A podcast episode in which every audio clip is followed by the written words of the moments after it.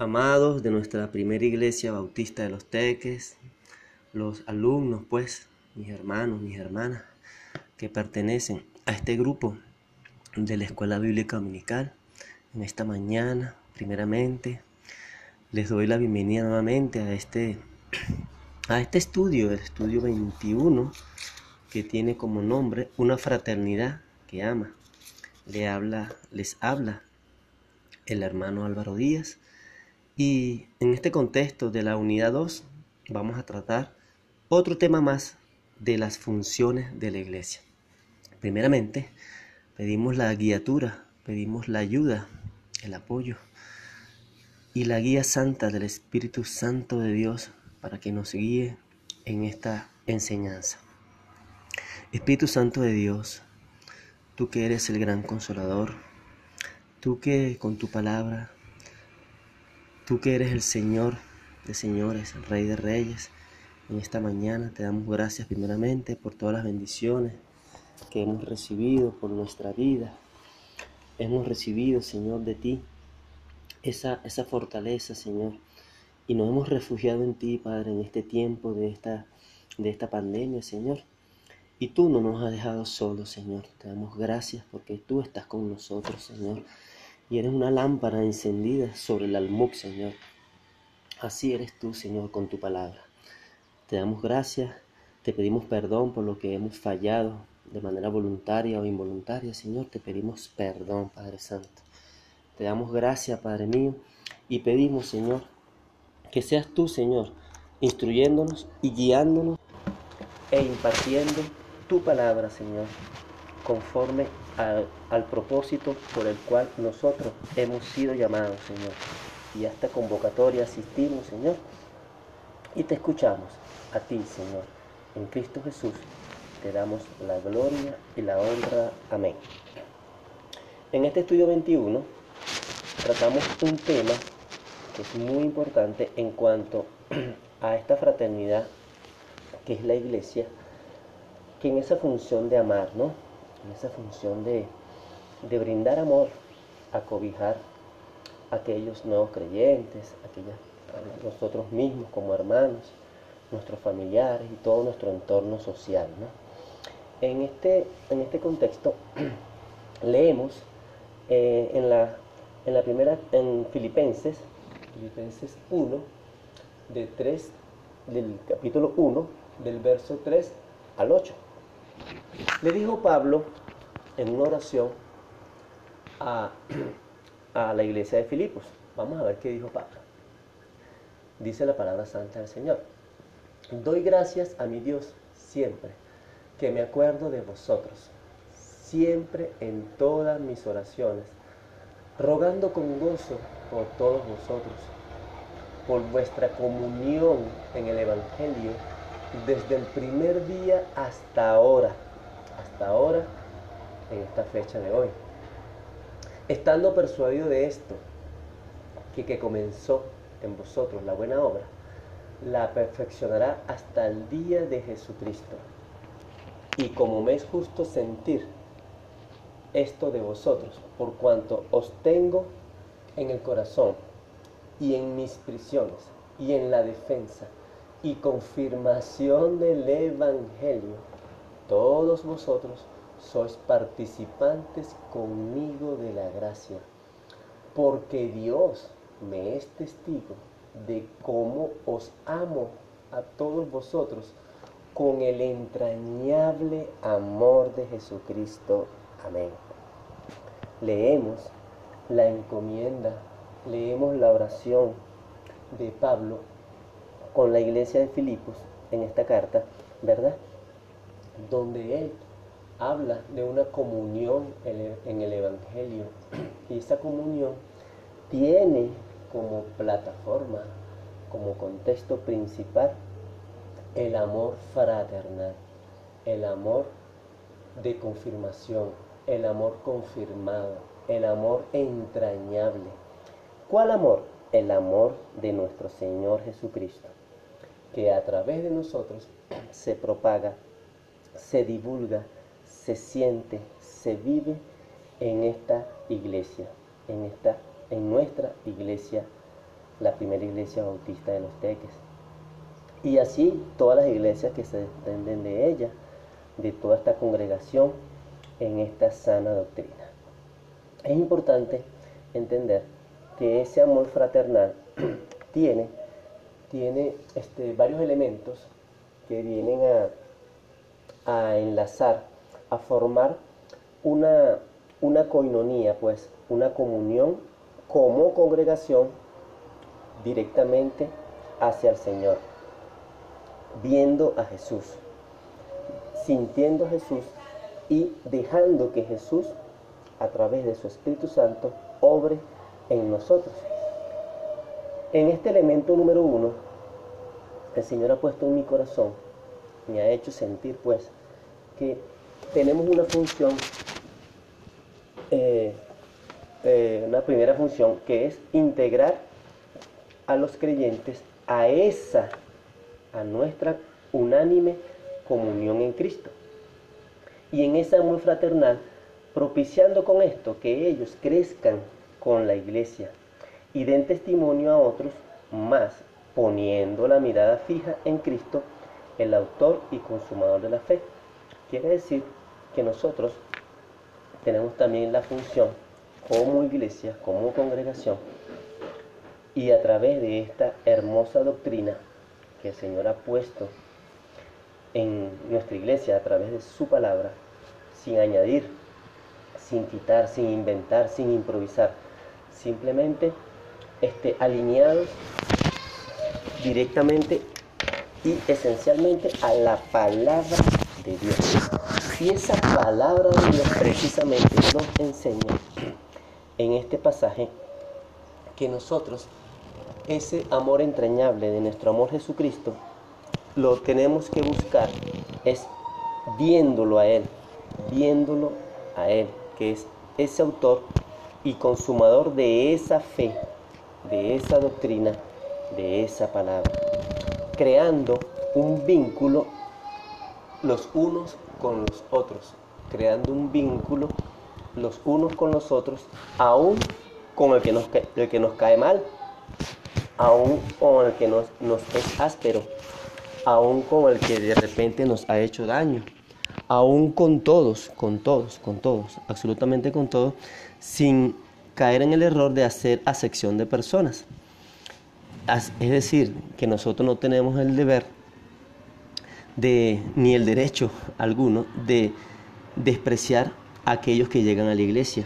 Al contrario, cualquier persona, indistintamente de la doctrina que venga, tenemos el deber de abrazarlos, recibirlos en medio de la iglesia, haciendo que ellos se unan a ese amor fraternal, poniendo la mirada fija en Cristo, que es el autor y consumador de la fe. También tenemos un segundo elemento que llama la atención, pues, que es esa comunión en el perfeccionamiento. Muchos se dirán, perfeccionamiento, pero si solamente Dios es perfecto, sí, Dios es perfecto. Y Él, este, a través de su palabra, nos enseña que también podemos propiciar la perfección, el perfeccionamiento, ser perfectibles, moldeables a su imagen. Leemos en la primera carta de Tesalonicenses 4.9, dice la palabra del Señor pero acerca del amor fraternal no tenéis necesidad de que os escriba, porque vosotros mismos habéis aprendido de Dios que os améis unos a otros. Nosotros hemos aprendido del Señor que nosotros tenemos que amarnos los unos a los otros.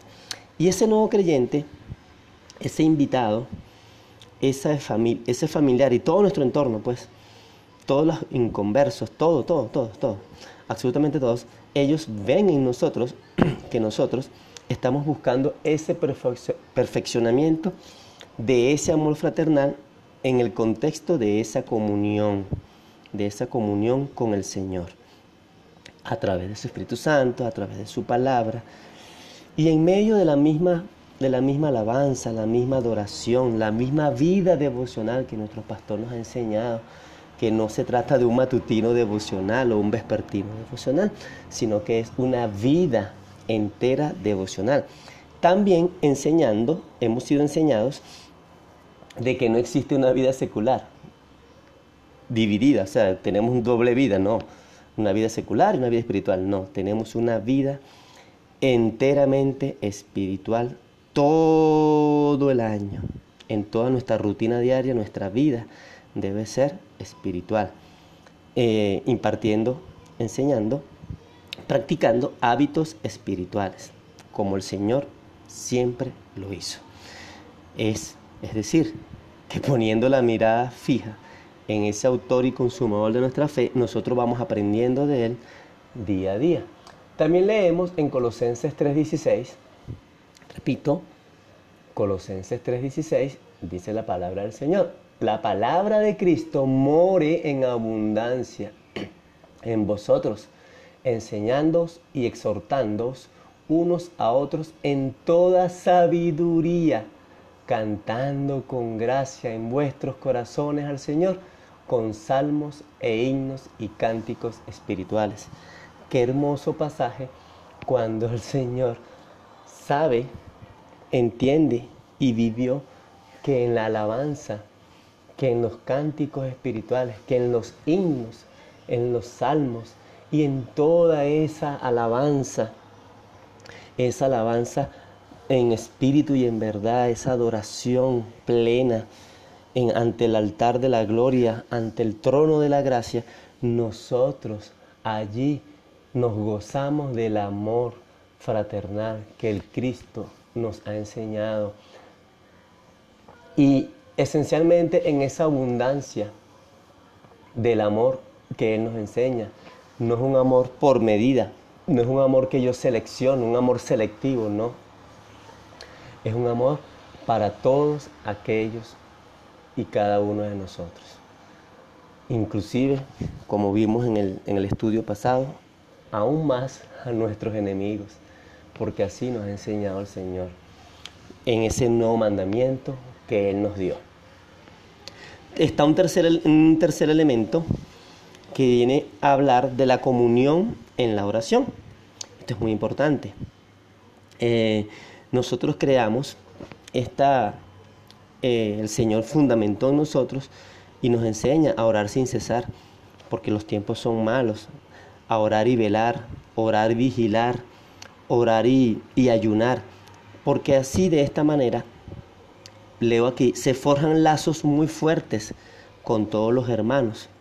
Es decir, se crea una coinonía en la oración, una coinonía con aquel hermano o aquella hermana que siempre está allí, que es muy muy este, habitual, pues, ver a ese hermano, a esa hermana acompañándonos en la oración.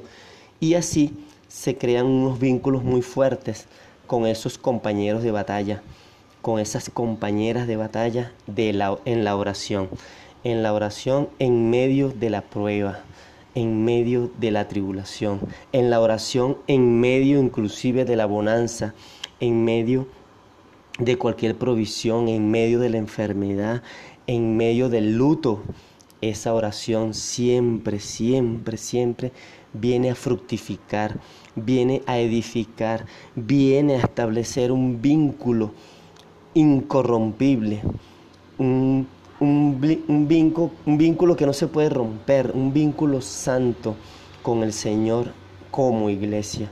Entonces, esos lazos muy fuertes, esos lazos muy consolidados, nos dan en un día a día, el Señor sabe y entiende que a la iglesia ahorita, en este tiempo, aún estando dividida, aún estando separada físicamente, mantienen esa comunión como iglesia a través de la oración.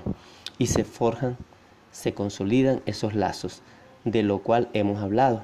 Y nosotros lo hemos experimentado. Y por ello damos acciones de gracia, como dice este salmo, como dice este versículo, dice, cantando con gracia en vuestros corazones al Señor. En el versículo, en el versículo este, 16, este, también habla de esos himnos, de esos cánticos espirituales, porque en la lectura y en el vivir de ese cántico, el Señor a través de su Espíritu Santo ministra ministra haciendo que nosotros podamos orar, que podamos velar, vigilar, ayunar, y mantenernos, mantenernos firmes, hermanos, firmes en esa oración, en toda oración y súplica, porque el Señor sabe lo que nosotros necesitamos. Él sabe perfectamente lo que nosotros necesitamos, pero quiere que, lo, que se lo expresemos, quiere que nosotros ayunemos, vigilemos y estemos en permanente comunión con Él. Eso va a hacer que la iglesia se vaya edificando y vaya viviendo, experimentando un verdadero avivamiento. Y aún más en estos tiempos donde el Señor, este, bueno, pues ha permitido esta pandemia y es conforme a un propósito. También tenemos un cuarto elemento que es la comunión para la extensión del Evangelio. Esto es muy importante porque eh, estamos en esta comunión para irnos preparando, para irnos instruyendo, para irnos enseñando los unos con los otros a través de los maestros, los grandes líderes, en cuanto al tema del Evangelio, en cuanto al tema de la, gran comisión, que es la gran, la gran la gran pasión de nuestro Señor, eh, buscar a esas almas y que esas almas que llegan a la iglesia, esas almas que estaban perdidas, que estaban atribuladas, que estaban heridas, que fueron desechadas inclusive por el mundo, nosotros los abrazamos y hacemos que el Evangelio, que es el Evangelio viviente que somos nosotros, ellos vean en nosotros las virtudes de aquel, de aquel Señor Jesucristo que nos llamó de, esas tinieblas, de ese muladar, al monte de Sión, a su luz admirable. Y ellos ven en nosotros que nosotros este, tenemos un evangelio en nuestra boca, tenemos un evangelio en nuestra conducta. Así lo, lo quiere el Señor y así el Señor va trabajando con nosotros. Y también trata con ellos en lo personal y en cada una de sus de sus pruebas que están viviendo.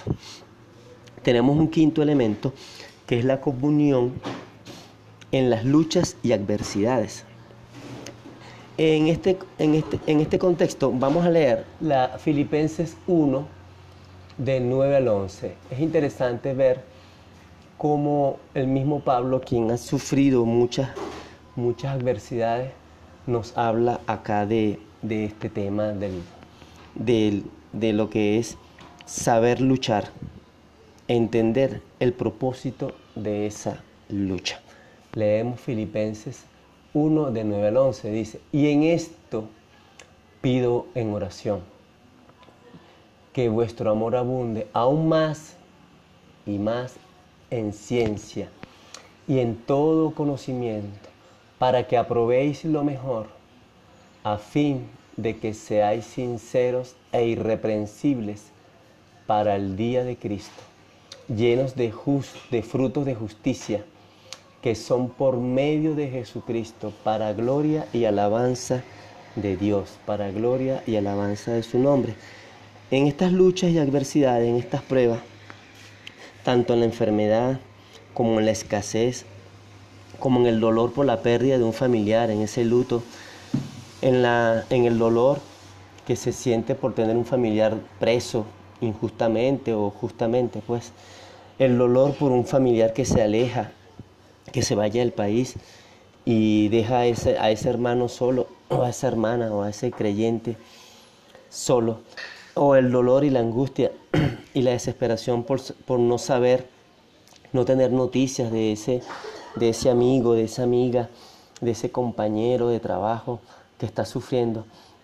Y entonces se crea este ambiente de angustia y nosotros en medio de ese ambiente le vamos enseñando a ellos que solamente y únicamente con el amor de Cristo nosotros podemos mostrar esos frutos, esos frutos de justicia que son a través de Él.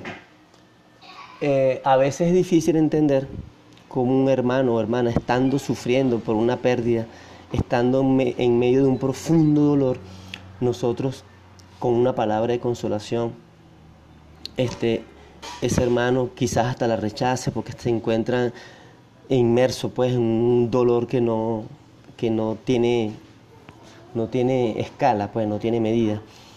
Es difícil entender, es difícil vivir esa, esa, experimentar esa consolación, pero el Espíritu de Dios es quien lo hace.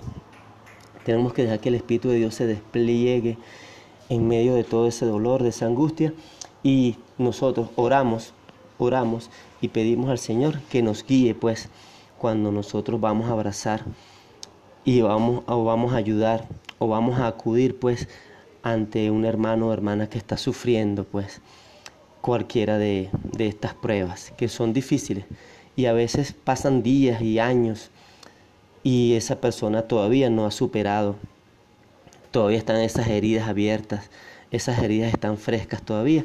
Nosotros le pedimos al Señor que eh, nosotros impartamos ese amor como Él lo dio, dándonos a nosotros mismos, sacrificando aún, inclusive sacrificando pues nuestro tiempo, sacrificando lo que poco que tenemos en tiempo, lo poco que tenemos en provisión, en cualquier cosa, pues el Señor nos insta, nos exhorta a, que sintamos no un amor de sentimiento, sino un amor demostrado con actos, un amor que implica dar, este, dar sin esperar recibir nada a cambio, demostrando nuestra conducta. Leemos aquí en, este, en esta enseñanza, aquí dice el, el autor, dice, el amor fraternal ha de ser una expresión abundante y creciente que se derrame de unos a otros no es un mero sentimiento. El amor cristiano implica darnos a nosotros mismos, incluyendo sacrificio si fuese necesario. Cuando el amor llena realmente nuestro corazón, todo el ser lo manifiesta en el modo de hablar, en la mirada, en los gestos y en las actitudes. El amor es el más grande de todos los dones dados por nuestro Señor. No es un don de nosotros, es un don dado por nuestro Señor. Hermanos, también hay un pasaje que está escrito en el libro de Hechos, vamos a buscarlo.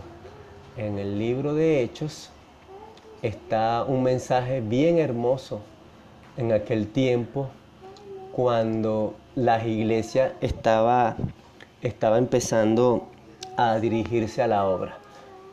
Y dice en el capítulo 2, versos 46 y 47. Vamos a leerlo. Capítulo 2, versos 46 y 47. Y perseverando unánimes cada día en el templo y partiendo el pan en las casas, comían juntos con alegría y sencillez de corazón, alabando a Dios y teniendo favor con todo el pueblo. Y el Señor añadía cada día a la iglesia los que habían de ser salvos. En aquel, en aquel momento donde la iglesia estaba empezando a, a ministrar en esas casas, en esos templos, inclusive estando escondidos, pues, estando en fuga, estando huyendo de persecución, se reunían, partían el pan, se repartían todo. Los, los, apóstoles ayudaban pues y recibían esas, esos bienes, vendían, no, no les importaba absolutamente nada lo que es el materialismo, al contrario, se desplegaban en amor y se daban en amor los unos con los otros. Y comían juntos con alegría y sencillez de corazón. No se gozaban de, se gozaban aún en medio de esa adversidad y recibían allí ese Espíritu Santo de Dios, ese Espíritu de amor que, que es Dios, porque Dios es amor. Y nosotros como iglesia vivimos todos los ministerios, eh, hacemos todos los ministerios, ejecutamos, hacemos todos los ministerios en amor. Si nosotros no tenemos amor en estos ministerios, en estas oraciones, en estas, en estas comuniones, en, en toda la actividad litúrgica, si nosotros no sentimos amor, no hemos conocido a Dios, porque Dios es amor. Alabamos a Dios teniendo favor con todo el pueblo y el Señor va a ir añadiendo cada día a la iglesia los que habrán de ser salvos, los que han sido salvos también. Toda la iglesia entera ha venido brillando, así como una casa que brilla encima de un monte. Así toda la comunidad, toda nuestra familia, todos nuestros amigos, todos nuestros compañeros de trabajo ven que en esta iglesia hay amor y se sienten acobijados, pues, hasta entran por simpatía, toman, forman, eh, pasan a formar parte de nuestra iglesia, se van añadiendo, aún hasta por simpatía, pues, les parece que ahí se sienten bien y allí van, este, el Espíritu de Dios les va convenciendo de pecado, justicia y juicio y ellos van edificándose, van creciendo juntamente con nosotros. Así que hermanos, este, vivamos el amor fraternal, no lo, no lo vayamos a limitar, no nos vayamos a, en este tiempo, no nos vayamos a, a enfriar. Al contrario, hagamos que este amor fraternal, en este amor de Cristo, vaya cada día creciendo más conforme al propósito por el cual hemos sido llamados. No es fácil, pero nosotros lo vamos a lograr porque tenemos el Espíritu Santo de Dios, tenemos a Dios amor con nosotros, ese amor verdadero, ese amor ágape, ese amor que hace que nosotros tenga, eh, demos frutos y nos sigamos respetando, nos sigamos tolerando y nos sigamos aceptando los unos a los otros. Amado, amados hermanos, voy a estar orando para que el, amor de Dios, el amor fraternal, este, siga abundando en nosotros. Padre Santo, pon en nosotros esa perseverancia, Señor. Pon en nosotros ese sacrificio. Pon en nosotros, Padre mío, eh, aclamamos a ti, Señor. Eh, te buscamos a ti, Señor, que eres el autor y consumador de la fe. Que el, mismo amor de Cristo, el mismo amor aún estando, el mismo amor de Cristo aún estando en la cruz, donde oraba e intercedía delante del Padre Celestial, diciendo que nos perdonaran porque no sabemos lo que hacemos. Hicimos despojo hasta con su ropa, Señor. Ese mismo amor de Cristo recibiendo los vituperios, los látigos en el pretorio, Señor. Ese mismo amor de Cristo, estando perseguido, fue apedreado, Señor. Ese mismo amor de Cristo, Señor, que ese amor abunde en nosotros, Padre Santo, y que no se enfríe, Señor. Mira que en este tiempo estamos separados, Padre Santo, pero yo entiendo, yo sé, Padre Santo, que tú tienes un propósito con todo esto y que todas estas cosas nos ayudan a bien hasta el día del Señor, hasta el día en que tú vengas, Padre Santo. Así que haz que tu iglesia, Señor, haz que tu novia, Padre, se prepare en amor, Padre, y que crezca, se edifique hasta tu imagen, Señor, hasta, hasta tu semejanza, Señor. Te damos gracias en este tiempo y recibimos de ti, Padre Santo, ese amor todos los días, Señor a través de la misericordia, a través de las provisiones que tenemos, Señor. Tú eres amor, Padre, y tu amor es inagotable, Señor. Cielo y tierra pasarán, y por tu palabra no pasará, Señor. En Cristo Jesús te damos la gloria y la honra. Amén y amén. Paz de Dios, mis hermanos. Nos vemos en la próxima clase del estudio 22 que habla de una escuela que educa. Aquí hay un texto que tenemos que memorizar, un pasaje bíblico. Lo tenemos en Daniel 12.3 que dice, los entendidos resplandecerán como el resplandor del firmamento, y los que enseñan la justicia a la multitud como las estrellas a perpetua eternidad. Le doy la gloria y la honra al Padre Celestial. Nos vemos en el próximo estudio. Paz de Dios, mis hermanos.